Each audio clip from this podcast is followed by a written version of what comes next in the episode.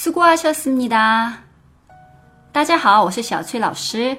今天我们要学的是辛苦了。수고하셨습니다。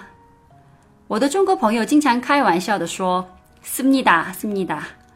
但“습니다”在韩国除了电视主持人说的多以外，其实老百姓说的很少。面试等很正式的场合才会用，可能只有“고맙습니다”，谢谢。 或者수고하셨습니다辛苦了。这两句说的多以外，其他都不太说。那我们复习一下吧。